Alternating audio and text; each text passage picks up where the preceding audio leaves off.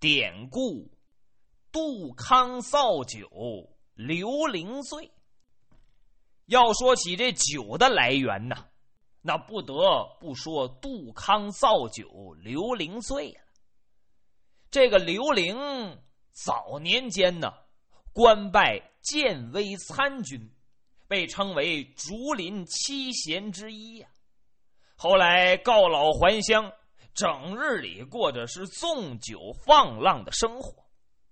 单说有一天，这刘玲听说杜康又酿造出一锅佳酿，听到这消息，心里非常高兴，赶紧牵着马到杜康家买酒吃。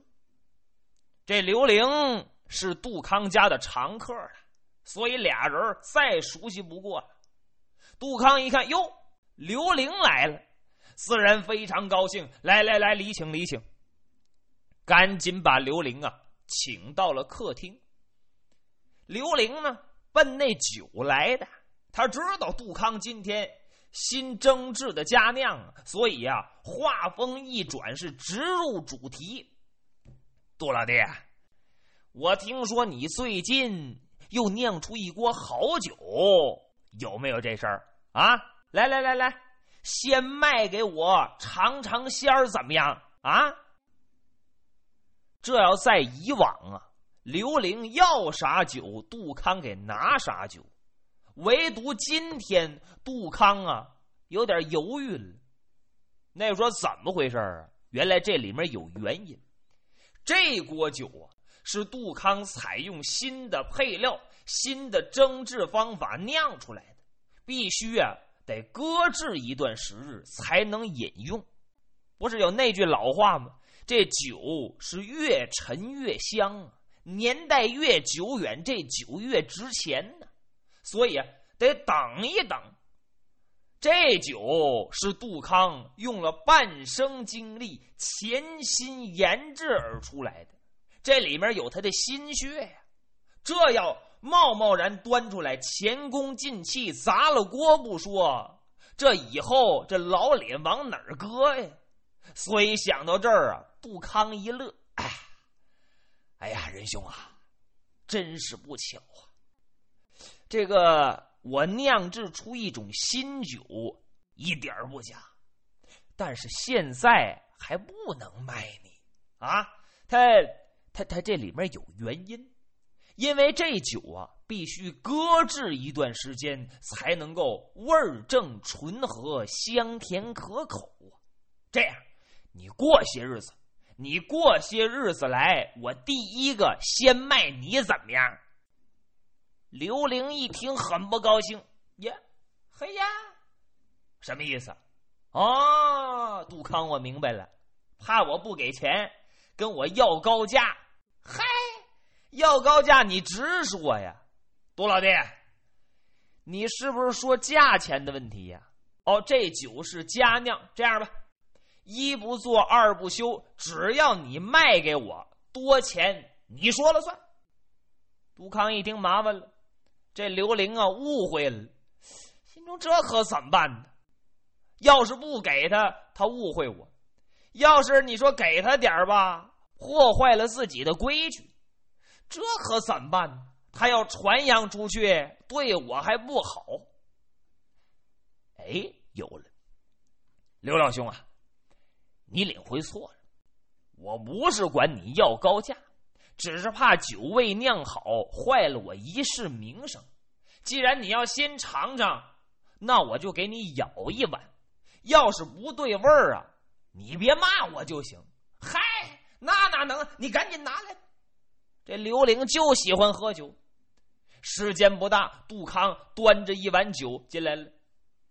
老兄啊，这碗酒啊。兄弟，我不要钱，我是赠送的，分文不取。不过我可把话说在头里，这酒是刚出锅现在不能吃，你得拿着到家，等晾凉了你再吃，怎么样啊？好好好好。刘玲啊，是满口应允，把这酒灌到酒坛子里，骑着马回家了。书说简短，刘玲回到家，赶忙吩咐媳妇儿做菜做饭。等着下酒。可做菜做饭得有时间，这刘玲啊，那酒瘾就上来了，百爪挠心。你看现在有很多爱喝酒的人，领丁叫他一不喝酒闹心，吃什么也不对味儿，吃什么也不舒服，这怎么办？算了，我别当韭菜了，我尝尝不就完了吗？把这碗酒倒出来，嘴对嘴，长流水的吨吨吨吨。嘿，这酒一下肚，就觉得十二重楼咕噜噜噜噜噜，这一响，这个舒服劲儿就甭提了，就觉得这酒甘甜可口，满嘴余香，好酒，好酒。这酒喝完没半个时辰，用现在话说，不到一个小时。刘玲就觉得这身子飘飘乎、晕的乎的，那么高兴，哈，就好比入仙境一样，哎，美！两条腿就不听使唤了，刚一站起来，扑通，摔那儿了，不省人事。你看，这就叫酒是高粱水儿，醉人先醉腿儿，脑子挺清醒，脚底下不给劲。这一碗酒下肚，刘玲扑通倒那儿了。媳妇儿一看，知道丈夫又喝醉了，赶紧把丈夫扶到床上，叫他醒酒。这要在往常，丈夫醉酒那是常事儿所以呀，这媳妇儿也没当回事儿万没想到，到了第二天，这刘玲啊还没醒酒呢。媳妇儿一看，多少有点慌了，这怎么回事？不对呀，赶紧烧了一锅醒酒汤，拿筷子把牙撬开，给灌进去。一直到了第三天，刘玲还是没醒，喊也不应，是叫也不醒。媳妇儿一看，大事不好，当家的醒不过来，那顶梁柱就折了，哇的一下，哭出来。趴在刘玲身上大哭，以为刘玲死了。那说这刘玲死没死？哎，您往后听，您就知道了。这媳妇儿哭罢多时，把眼泪擦了擦，不哭了。刘玲的媳妇儿一想，就这么白死了。我听说我丈夫是到杜康家喝的酒，喝了杜康的酒死了。这还用问吗？杜康这酒里有毒药啊！哦，害我丈夫，那哪能行啊？一张状纸，把杜康告到了义县的县衙，告到了当地县衙。义县的七品县令接到状纸，一看不敢怠慢，赶紧命衙役把杜康给传来审问。杜康也感觉很蹊跷，你说怎么回事儿？我刚造的酒，就算不好喝，也不至于死人呢。这酒五谷杂粮酿制的，五谷杂粮能要死人？说不可能啊！如果说要醉死的吧，他就吃了我一碗酒，这一碗酒就能醉死人？这是怎么回事儿？县大老爷一问。杜康把始末缘由，刘玲怎么来到家里？我不给他酒，他非得要这碗酒。我告诉他回到家晾凉了再喝。等等等等，竹筒倒豆子说了一遍。那面有师爷快笔如飞，刷刷刷都给记下来了。县大老爷捋着胡搁这听着。县令听完了，感觉也在理。这杜康说的也有一定道理。赶忙命仵作到刘玲家去验尸。那说什么叫仵作呀？相当于法医呀，得验看验看。时间不大，仵作回来了，报老爷，我们验完了。这刘玲面色红润，七窍并不流血，不是中毒的症状。所以，呃，小人我一时还找不出是杜康有意毒害刘玲的证据，我不敢这么说。仵作没拿出一个确切的证据。刘玲的媳妇儿呢，又不依不饶。不管怎么说，这人呢死了，活蹦乱跳，大活人转眼没了。所以县大老爷提起笔来，写了八个大字，说杜康造酒误伤人命，没说毒死，叫误伤人命，把杜康掐尖入狱，关起来了。并告诉他，所有造酒的一概器具、酿制的新酒是当众焚毁，这案子不了了之了。咱说过，这个刘玲做过参军呐，家里面也有点家底儿啊。媳妇儿一看人死为大，这得厚葬，找来当地有名的能工巧匠，为这刘玲啊砌了一座陵墓。和这陵墓修建的漂亮极了，不仅宏伟壮大，而且异常的别致。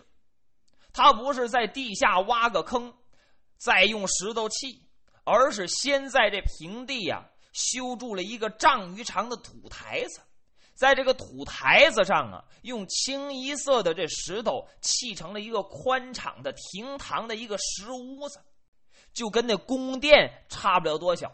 然后外面再用灰石砖瓦砌成个半圆形，用土墩，然后在向阳处啊留一门用两扇大铁门给关上了。书说简短，这陵墓修建好了，紧接着就开始啊殉葬了。那个排场自然也不用说了，光是吹鼓手吹吹打打就请了四波。还请来四十个和尚、四十个老道为刘伶超度亡魂。那个灵棚扎的跟山高一样，执事的炮手也有数百名，一共停灵七七四十九天，然后才把刘玲送到这坟墓里，掩上木门，用一把象鼻子大锁咔嚓给锁上了。并且留下一个叫宋二的，搁这专门给刘玲守墓。那万一有盗墓的怎么办呢？一切安排得当。这杜康也给判了三年监禁。时光飞逝，三年之后，杜康刑满出狱了，出来了。杜康这出来之后一看。所有造酒的工具都给毁了，自己这心里也非常难过。自己用半生的精力酿制这新酒，没想到落了个这么下场。越想越觉得窝囊，越想越觉得冤枉。这是怎么回事啊？这天偷偷来到刘伶的墓地，要探看个究竟。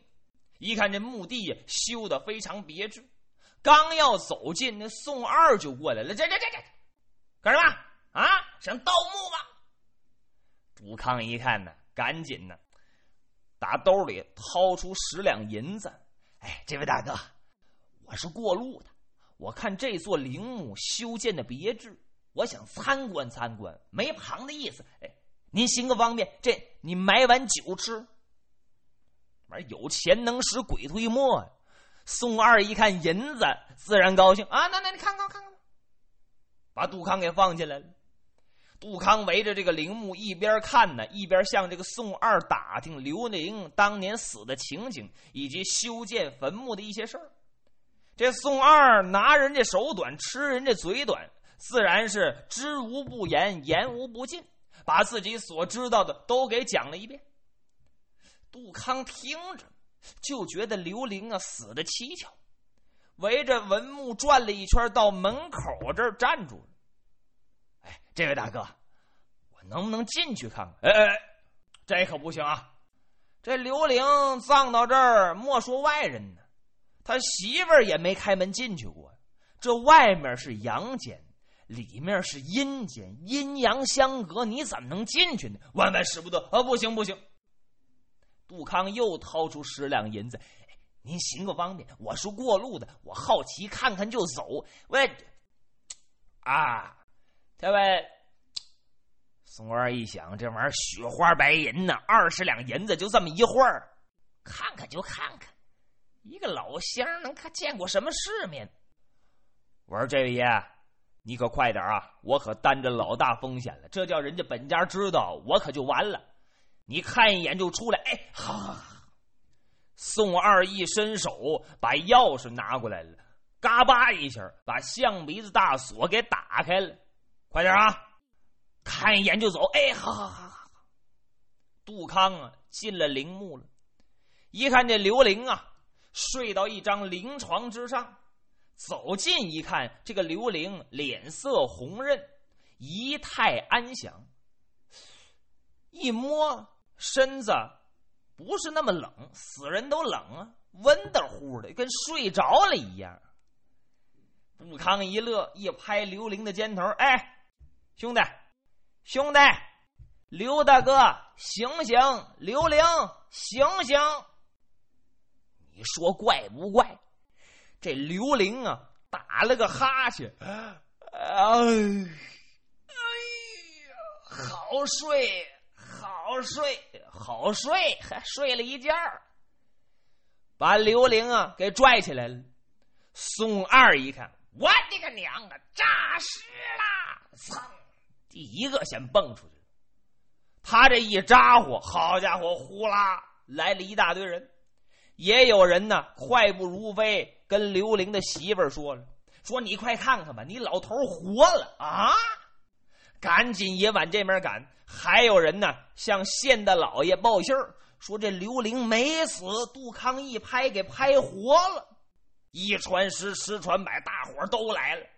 到这儿一看，俩人已经出了这墓地了，俩人正唠嗑呢。果不其然，看刘玲啊，活人一个，这这是怎么回事儿？”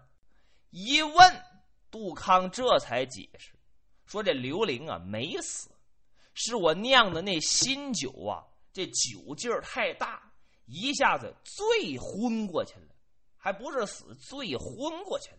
这一觉啊，睡了三年。